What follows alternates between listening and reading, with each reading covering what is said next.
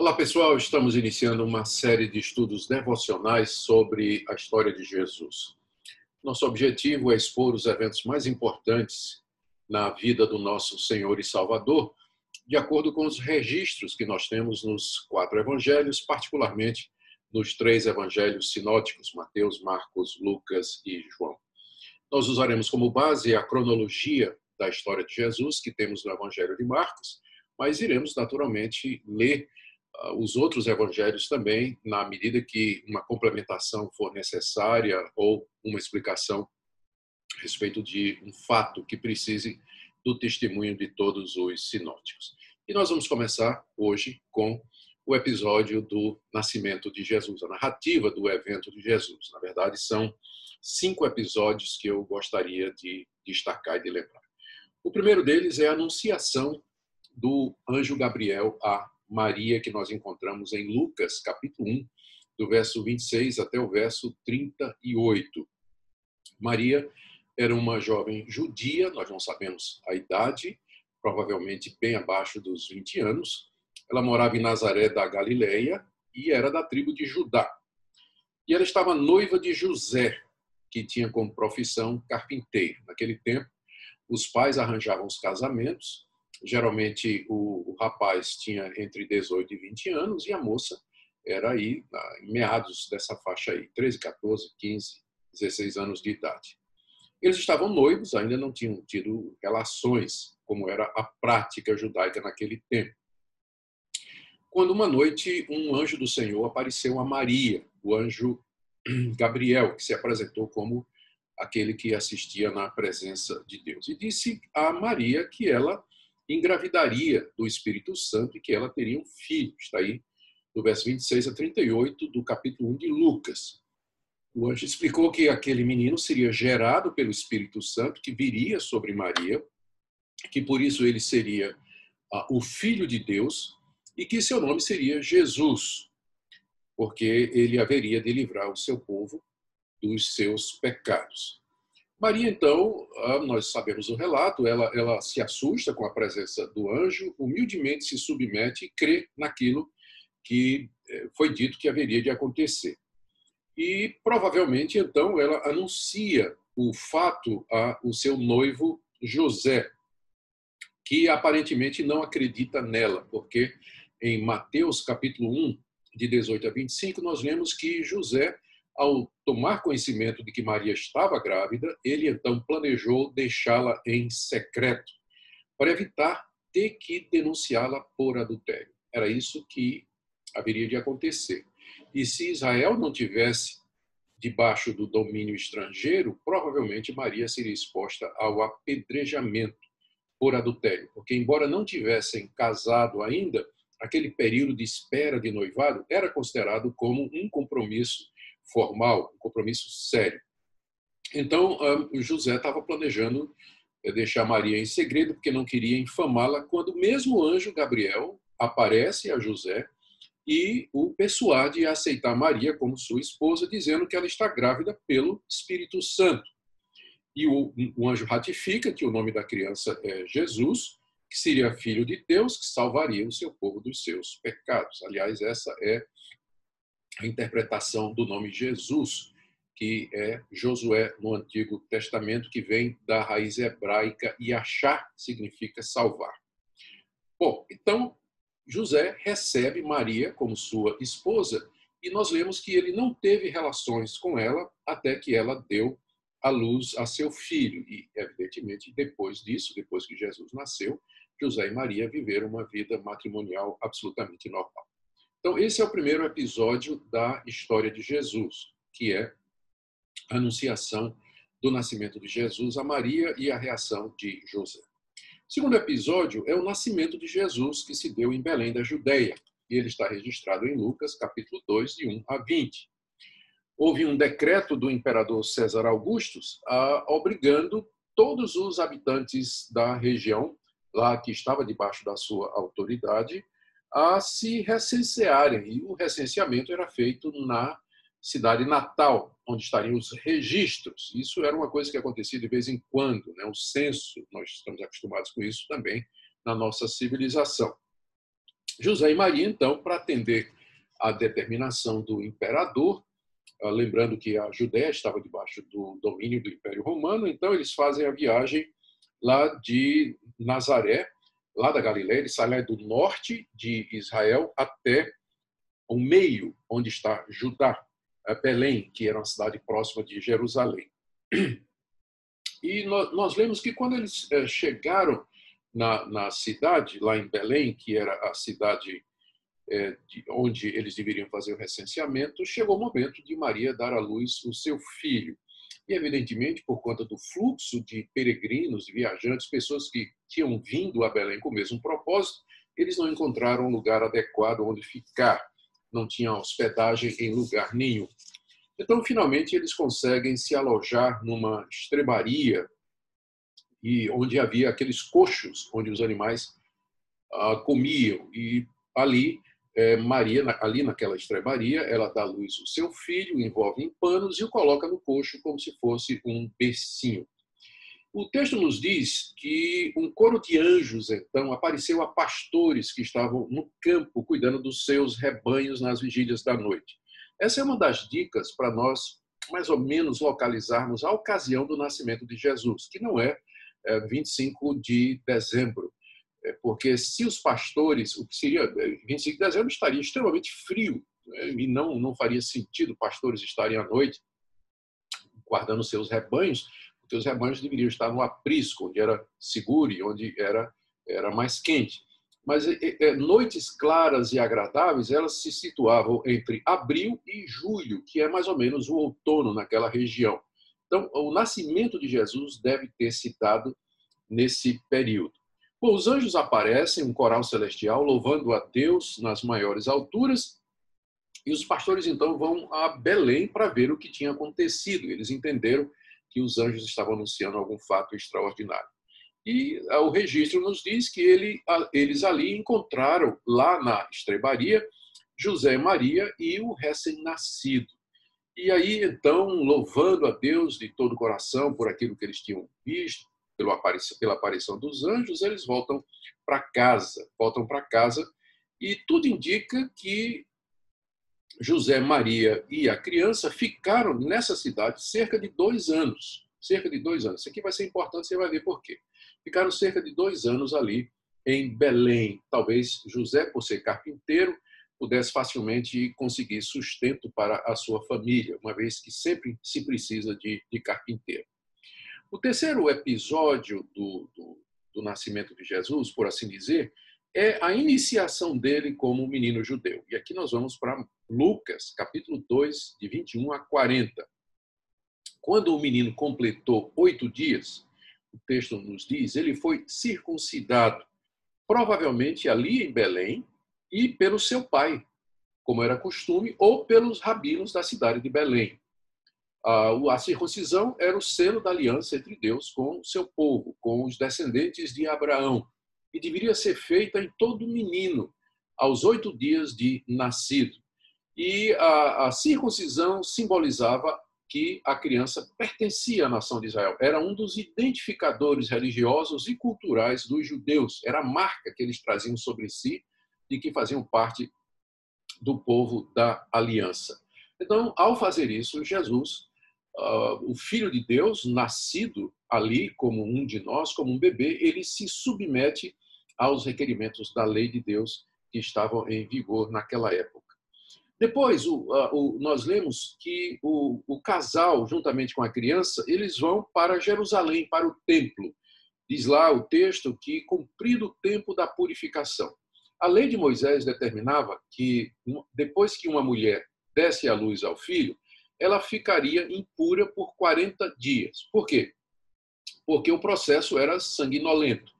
E a lei de Moisés dizia que não se podia ter contato com ninguém é, que tivesse um fluxo de sangue. E que se alguém vertesse sangue, então aquela pessoa estaria impura. Então, a lei de Moisés era muito estrita com relação a essa questão de sangramento. Então, a mulher que deu a luz ao, ao filho, é, houve sangramento, naturalmente, ela, ela, ela ficava impura durante 40 dias.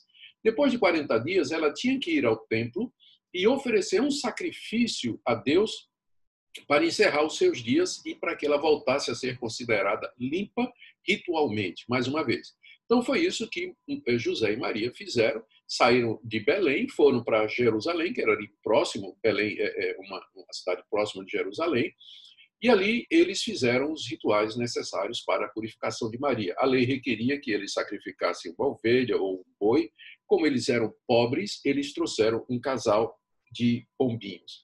Enquanto eles estavam ali no templo, duas testemunhas apareceram da, da, da presença do Filho de Deus ali. Primeiro, foi Simão, Simeão, que era um homem justo, que esperava a consolação de Israel, era temente a Deus, e guiado pelo Espírito Santo, ele foi ao templo no mesmo momento em que José e Maria estavam com Jesus oferecendo o, o, sacrifício pela purificação. Ele toma a criança nos braços e, e, louva a Deus, dizendo que os seus olhos estão vendo o cumprimento das promessas e a chegada daquele que haveria de resgatar Israel. Ao mesmo tempo, também, uma profetisa por nome Ana, da tribo de Azer, que morava no templo, era viúva e que dia e noite se dedicava a orar e, e jejuar, ela então também a todos falava da chegada do menino e de como ele era realmente o Filho de Deus. Depois desses episódios, depois desse episódio extraordinário, primeiro teve a circuncisão do menino aos oito dias, 40 dias ele foi apresentado ao templo junto com a purificação da sua mãe e agora eles retornam para Belém da Judéia. O quarto episódio na saga do nascimento de Jesus é a visita dos magos que se encontra em Mateus capítulo 2, de 1 a 23 cerca de dois anos depois do nascimento de Jesus, apareceram os magos vindos do Oriente em Jerusalém perguntando pelo Messias. Os magos eram uma espécie de é, sábios, uma mistura de sábios com encantadores, com astrólogos e também pessoas que mexem com ciências ocultas, com uh, bruxaria, feitiçaria, talvez, não necessariamente isso. Os magos, então, esse, esse pessoal, eles eram da região da Mesopotâmia, que era o Oriente. E eles eh, viram uma estrela aparecer no céu e eles interpretaram que aquilo significava o nascimento daquele que haveria de ser o rei de Israel. Como é que isso poderia ser? Existem muitas especulações a respeito disso, mas uma que me parece bastante plausível é que esses magos lá no Oriente, lá na Babilônia, eles uh, conheciam a tradição que foi iniciada por Daniel, cerca de 600 anos antes, quando Daniel esteve lá na Babilônia como um dos cativos de Judá.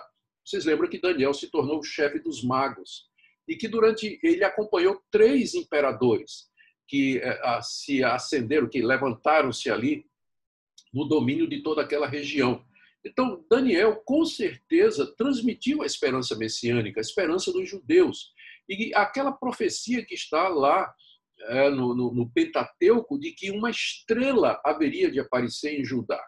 E os magos, então, que conheciam essa tradição, conheciam essa escritura, eles entenderam com o surgimento daquela estrela que a promessa tinha se cumprido e que o rei dos judeus havia nascido. Então, eles fizeram a viagem lá do Oriente até chegar em Jerusalém à procura do recém-nascido rei dos judeus. Nós não sabemos se eram três, as pessoas acham que eram três, porque mais adiante vai dizer que eles deram três presentes, ouro, incenso e mirra. Nós não sabemos se eram reis, não tem nada no texto que digam que eles eram reis, talvez o pessoal pense assim por causa da riqueza do presente. E nem também sabemos os seus nomes, que é alguma coisa que está em livros apócrifos adotados pela Igreja Católica. Nós sabemos apenas que eram rei, eh, que eram magos que vieram do Oriente, interpretando aquela estrela como sendo o cumprimento das profecias que eles aprenderam é, e que tinham origem em, em Daniel. E eles chegaram então na cidade e aí vocês conhecem a história. O rei, o rei Herodes, né, que era um preposto dos romanos ali, colocado pelos romanos para está naquela região, parece até que nem era judeu, era idumeu. Ele, então, quando soube né, que a cidade ficou alvoroçada com a chegada daquele pessoal, provavelmente estava em camelos e tinha toda aquela caravana, tinha servos ao redor, não era uma coisa que passasse despercebida. O Herodes tomou conhecimento e, e soube que eles eh, estavam à procura do recém-nascido rei dos judeus. Ora, o rei dos judeus era Herodes. Então, ele já viu essa criança como sendo um rival. E aí então ele pergunta detalhadamente aos magos, né, quando foi que a estrela apareceu? Quando foi que a estrela apareceu e aí pediu, olha, vocês vão, descubram onde está a criança, é, que o, o, ele interrogou, Herodes interrogou pessoal ao seu redor, mas essa profecia do nascimento do futuro rei dos judeus, ele vai nascer aonde? Está escrito que é, ele vai nascer em Belém, da Judéia, né? citando uma das profecias do Antigo Testamento.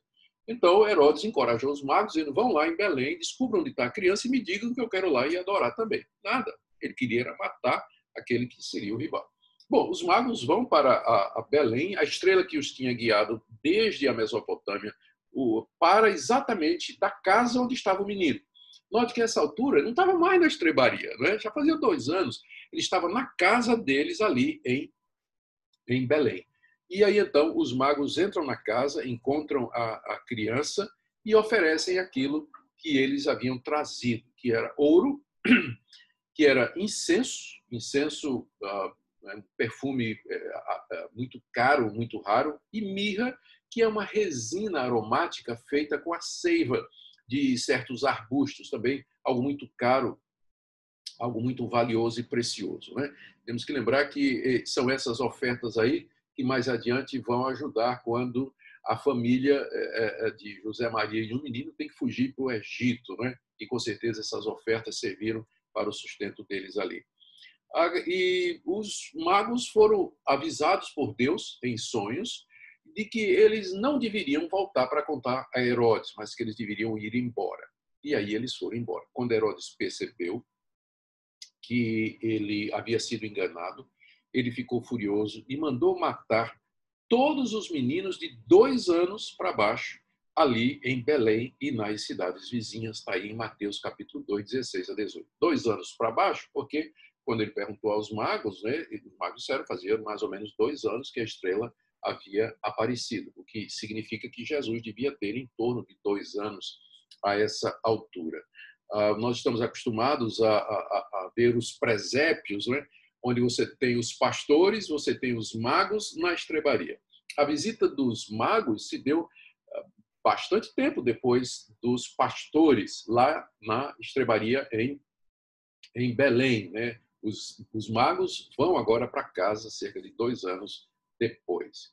Ah, esse, esse crime, esse assassinato cometido por Herodes é um cumprimento também de uma profecia. Trouxe grande clamor, grande tristeza. Imagina a morte de meninos de dois anos para baixo, de primogênitos. José e Maria foram avisados por um anjo, avisados por Deus de que Herodes ia mandar matar todo mundo, e aí eles escaparam para o Egito. Fizeram uma viagem lá de Judá, descendo para o sul, você pode ver no mapa, uma longa viagem até no Egito. E lá eles ficaram até que Herodes morresse. E então eles voltaram para habitar na cidade é, de José e Maria, que era Nazaré da Galileia, que ficava ao norte de Israel. Próximo episódio que nós lemos a respeito, em torno do nascimento de Jesus, é a sua infância e a sua ida ao templo. E aqui nós voltamos para o relato de Lucas, Lucas 2, de 41 a 52. Jesus cresceu ali em Nazaré da Galileia. Ele cresceu juntamente com seus irmãos, porque eh, José e Maria tiveram filhos depois de Jesus. Lá em Marcos, capítulo 6, de 1 a 4, nós encontramos os nomes dos irmãos de Jesus: Tiago, José, Judas e Simão. Ah, esse Tiago vai ser mais tarde o Tiago que vai escrever a carta que tem esse nome. E Judas é aquele que também escreve a carta que tem o nome de Judas. Então, eram os irmãos de Jesus. Jesus também teve irmãs, só que os nomes não são mencionados. Não é? A Igreja Católica, na tentativa de manter a doutrina de que Maria permaneceu virgem até a sua morte, mesmo depois de dar a luz a Jesus, ela diz que irmão aqui, na verdade, era primo, não é? que não era exatamente irmão. Mas não há nada que impeça. Era normal que ah, muitos filhos fossem queridos e desejados pelas famílias judias daquela época, das famílias judaicas. Ter muito filho era muito bem. Pensa, não, ficar sem ter filhos depois de Jesus, em quem que promovia a espiritualidade de Maria ou a, nada? Ao contrário, né? Todo mundo queria ter muito filho naquela época. Não tem nenhum empecilho para dizer que Jesus tinha meio irmãos, né, que eram filhos de José e de Maria, é, enquanto que Jesus era gerado pelo Espírito Santo no ventre de Maria. Muito bem, Jesus cresceu ali, naquela região, cresceu naquela cidade, ele aprendeu a profissão do seu pai. Lá em Marcos capítulo 6, verso 3, ele é chamado de o carpinteiro. Então Jesus aprendeu a lidar com madeira. A palavra para carpinteiro é uma palavra grega que significa, na verdade, mais um arquiteto, um engenheiro, alguém envolvido com construção civil. Então não era necessariamente só carpintaria, mas habilidades de construção, de fazer coisas e assim por diante. Quando Jesus tinha 12 anos, nós lemos agora em Lucas, capítulo 2, eh, de 41 em diante, ele foi levado a Jerusalém para o templo pela primeira vez, depois de ter sido apresentado. E isso para uma das festas religiosas dos judeus. Isso, isso era costume dos judeus, quando a criança fazia 12 anos, apresentá-la no templo. Era, era, vamos dizer assim, era o debut, né? era a iniciação, era quando o menino deixava de ser criança e ele passava a ter responsabilidades, a ser considerado como adulto. Era quando é equivalente à nossa maioridade penal, né? que aqui é 18 anos, mas lá era com 12 anos. Com 12 anos, o menino judeu já era responsável, ele tinha que saber a lei, ele tinha que ter decorado passagens da Torá e assim por diante. Então, José e Maria levaram Jesus para o templo pela primeira vez. Nós conhecemos a história. Só curiosidade, atualmente os judeus ainda têm um ritual de passagem, só que é feita aos 13 anos, eles chamam de Bar Mitzvah, que significa filho do mandamento. Até hoje os judeus praticam esse esse ritual, só que não no templo, né, mas nas sinagogas, uh, nas sinagogas deles. Bom, quando voltaram para casa depois da festa, que durava alguns dias, José e Maria, eh, no caminho, perceberam a falta de Jesus e procuraram ali no meio da parentela, não encontraram, voltaram e encontraram Jesus sentado no templo, conversando com os doutores, os doutores da lei, da lei. Os doutores da lei eram escribas. Os escribas tinham a responsabilidade de copiar a lei de Moisés. Eles faziam, passavam a vida fazendo cópias e mais cópias da lei de Moisés. E de tanto copiarem, eles eram muito versados, eles conheciam bem o conteúdo da lei. E então as pessoas faziam consultas e eles ministravam a lei nas sinagogas, por isso eles eram chamados de doutores da lei, escribas ou doutores da lei. E havia aqueles que eram da seita dos fariseus, dos saduceus e assim por diante. O ponto é que Jesus estava lá no templo conversando com aqueles que eram os eruditos, né, que eram os conhecidos, os experts na lei de Moisés, e aparentemente a conversa estava indo muito boa. E Maria, então, e o seu e José, é? eles, eles repreendem Jesus, filho, por que, é que você fez isso? E Jesus então dá uma resposta que já mostrava que aos 12 anos ele tinha plena consciência de quem ele era. Ele diz: Vocês não sabiam que me, devi, que, que me competia estar na casa do meu pai e tratar das coisas do meu pai? Mostrando assim Jesus que ele tinha plena consciência de quem era verdadeiramente seu pai, que ele era o filho de Deus. Mas o texto diz que ele se submeteu e que voltou obedientemente com seus pais para é, Nazaré, para Nazaré da Galileia. Né? Agora era a, a viagem mais, mais para o norte, Galileia, Galileia ficava lá no extremo norte da, da nação de Israel. E lá Jesus cresceu e ele reaparece somente aos 30 anos de idade. Ele reaparece somente aos 30 anos de idade, que vai ser o tema da nossa próxima devocional. Existem, nós nada sabemos a respeito de Jesus durante esse período né, de 12 aos 30 anos de idade. O, tudo indica que ele cresceu ali em Nazaré, seguiu a profissão do seu pai, assumiu a profissão do seu pai. Provavelmente José morre antes de Jesus completar 30 anos de idade, uma vez que José não aparece mais no registro dos evangelhos, só Maria. E Jesus assume a carpintaria e cuida dos negócios do pai. Deve ter crescido como um adolescente, um jovem absolutamente normal, apesar de que ele não cometeu pecado, ele devia ser um menino de extrema pureza, de santidade e extremamente humano também. Não é? Existem muitos evangelhos apócrifos, chamados narrativas da infância, que, na tentativa de suprir esse, essa lacuna, né, onde Jesus esteve dos 12 aos 30 anos, contam histórias fantasiosas a respeito de Jesus, episódios da vida dele que não merecem crédito, porque são evidentemente folclore e lendas, histórias inventadas pela curiosidade que deseja suprir essa lacuna dos evangelhos sobre a vida de Jesus. Os evangelhos não relatam nada dos 12 aos 30 anos, porque não era o tempo de Jesus, porque não tem nada a relatar. Ele estava crescendo, não é? como humano que ele era, crescendo, uh, tomando conhecimento de todas as coisas, desenvolvendo sua vida e se preparando para ministrar a Israel, que é o que ele vai fazer quando tem 30 anos de idade, como eu já disse. É o que nós vamos tratar na próxima devocional. O que, é que nós podemos aprender desses uh, cinco episódios extraordinários em redor da chegada do Filho de Deus. Primeiro, Jesus de fato era o Filho de Deus. Ele foi gerado no ventre de Maria pelo Espírito Santo. O Evangelho de João começa dizendo: no princípio era o Verbo, e o Verbo estava com Deus, e o Verbo era Deus.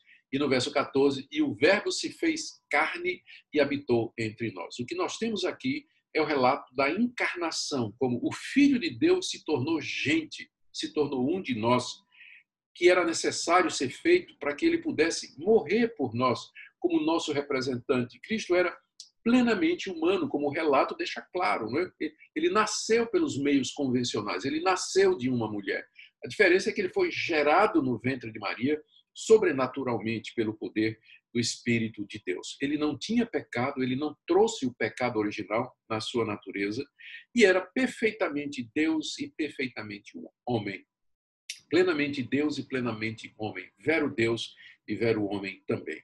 Note como, como homem, ele já começa a cumprir a lei. Ele nasceu debaixo da lei, diz o apóstolo Paulo. Se submete à circuncisão, se submete ao episódio da purificação, ainda que era para sua mãe, e aos 12 anos ele vai ao templo para ser, é, dar início à sua vida adulta, por assim dizer. Cresceu ali na Galileia como uma criança normal, aguardando o tempo de manifestar-se a Israel. E esses episódios representam o cumprimento de várias profecias do Antigo Testamento que, por falta de tempo, não mencionei. Que ele nasceria em Belém da Judéia, que ele seria, que ele voltaria do Egito para casa, que ele seria chamado de Nazareno, a morte das crianças de dois anos para baixo. Cinco ou seis promessas do Antigo Testamento se cumprem nesse período do nascimento da vida do Senhor Jesus Cristo. Espero que essa devocional ajude você a ver a importância do relato do nascimento de Cristo Jesus, porque é com base nisso que nós falamos da sua plena humanidade. Para que ele pudesse morrer, ele tinha que nascer.